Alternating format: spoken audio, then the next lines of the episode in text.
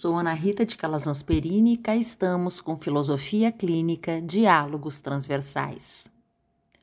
O 8 de março, Dia Internacional das Mulheres, é um dia de luta, de reverência, de união e de celebração.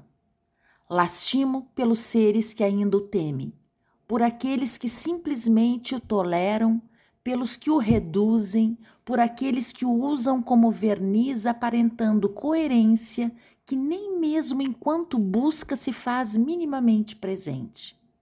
Fiquei monitorando as repercussões.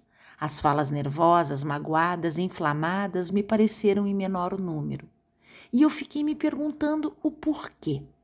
A raiz seria medo, indiferença, vergonha ou consciência? Tenho percebido, sem conter o riso, um certo constrangimento em nós e entre nós de nos felicitarmos, receber e ofertar flores. Atenção, respeito, demonstrações de carinho e cuidado não são atestados de incapacidade, tampouco submissão, minha gente. Não se acanhem. E agora falo em primeira pessoa, embora imagine estar acompanhada. É bonito e faz bem receber flores, ter a porta aberta ao entrar no carro, a cadeira puxada à mesa, o copo servido. É gostoso andar de mãos dadas e até abraçados, desde que o laço não se faça nó, desde que o movimento de um não obstaculize o do outro. O desgosto é com a mecanicidade do gesto que converte em morna mesmice, quando não gele da incoerência o universo das relações.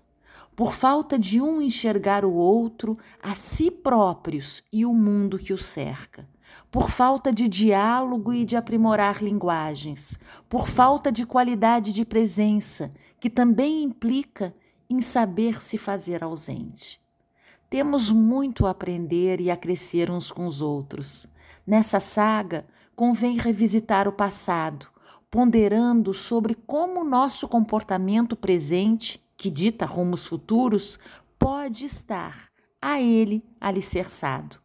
Assim, com sensos críticos de causa e pertencimento aguçados, talvez consigamos nos desprender do ontem e do amanhã, acolhendo o hoje como gatilho de transformações internas e externas, locais e globais, necessárias.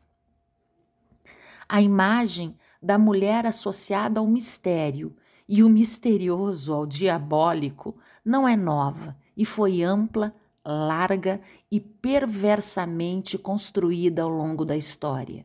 Em rápido mergulho, atestamos a veracidade contida na expressão: não foram bruxas que arderam nas fogueiras, foram mulheres.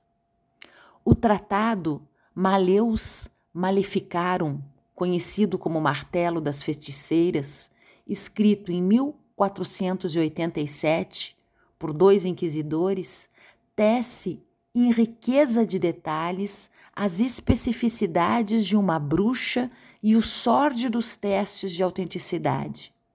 Não fossem tão macabras as provas, seriam inverossímeis. Tamanha infantilidade e completa falta de noção do dado comprobatório. Já o livro Mulheres e Caça as Bruxas, de 2018, leva luz aos períodos de trevas. Quem foram essas mulheres, tidas como bruxas e sentenciadas à morte pela fogueira? O fogo, vale lembrar, ele era utilizado como forma de eliminar o sangue e assim restringir a ameaça da contaminação. Eram mulheres que colhiam e cultivavam, que conheciam plantas e delas se utilizavam para dar alívio às dores, promover curas de doenças, produzir poções afrodisíacas, contraceptivas e para interromper a gestação. Saberes convenientemente considerados maléficos e satânicos, já que as práticas se convertiam também em ameaça às novas sociedades profissionais, como a medicina que começava a se organizar como categoria no século XVI. No final da Idade Média, tínhamos uma forte disputa entre os saberes populares e os saberes especializados. Essas mulheres se ocupavam do cuidado e cura do corpo graças a um saber tradicional baseado na utilização de ervas e prática de ritos. Quem nunca colheu ou comprou a marcela colhida antes do sol nascer na Semana Santa, ou preparou um inocente unguento ou um chá relaxante antes de dormir que atire a primeira pedra. Também eram perseguidas e sentenciadas à morte como bruxas as que, eventualmente, pela morte do marido e sem a figura de um novo homem para se subordinar, ficavam na posse de terras, bens e, ainda o mais escandaloso, na posse de si mesmas.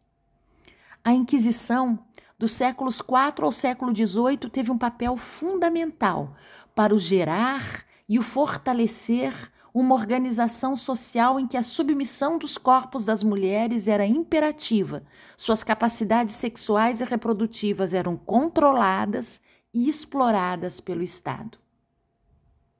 Quaisquer prática sexual não reprodutiva e controle de natalidade vedados. Quando crianças morriam, suas mães eram responsabilizadas e automaticamente tidas como bruxas, sendo que a mortalidade infantil decorria da falta generalizada de alimento e de saúde, agravada sempre que a miséria encontrava a epidemia.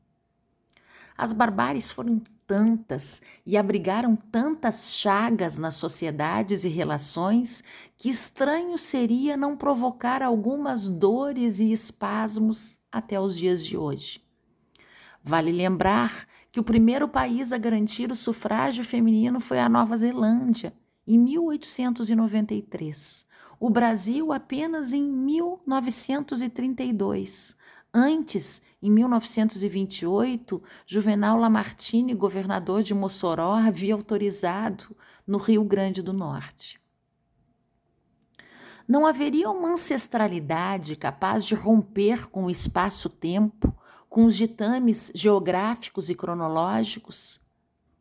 Talvez a que nos fortalece no útero da Mãe Terra, independente da representação que invoca. Quem sabe não seja esta a potência atrelada ao feminino, a força que permite unir as duas pontas, que faz a terra se erguer para abraçar o céu.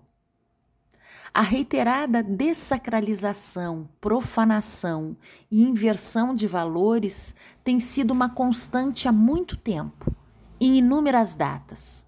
Os conceitos de virgem e de mulher selvagem, tida como sem controle, foram deturpados.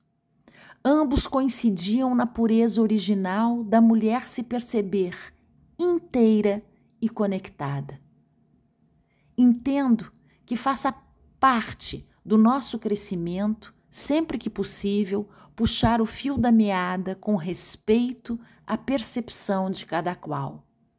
O que não podemos admitir é a violência, o atentado à saúde, à dignidade e à vida. Desconstruímos para reconstruir em outro patamar de amplidão. Fogueira armada, a acendamos juntos, cantando e dançando o respeito, o amor e a liberdade.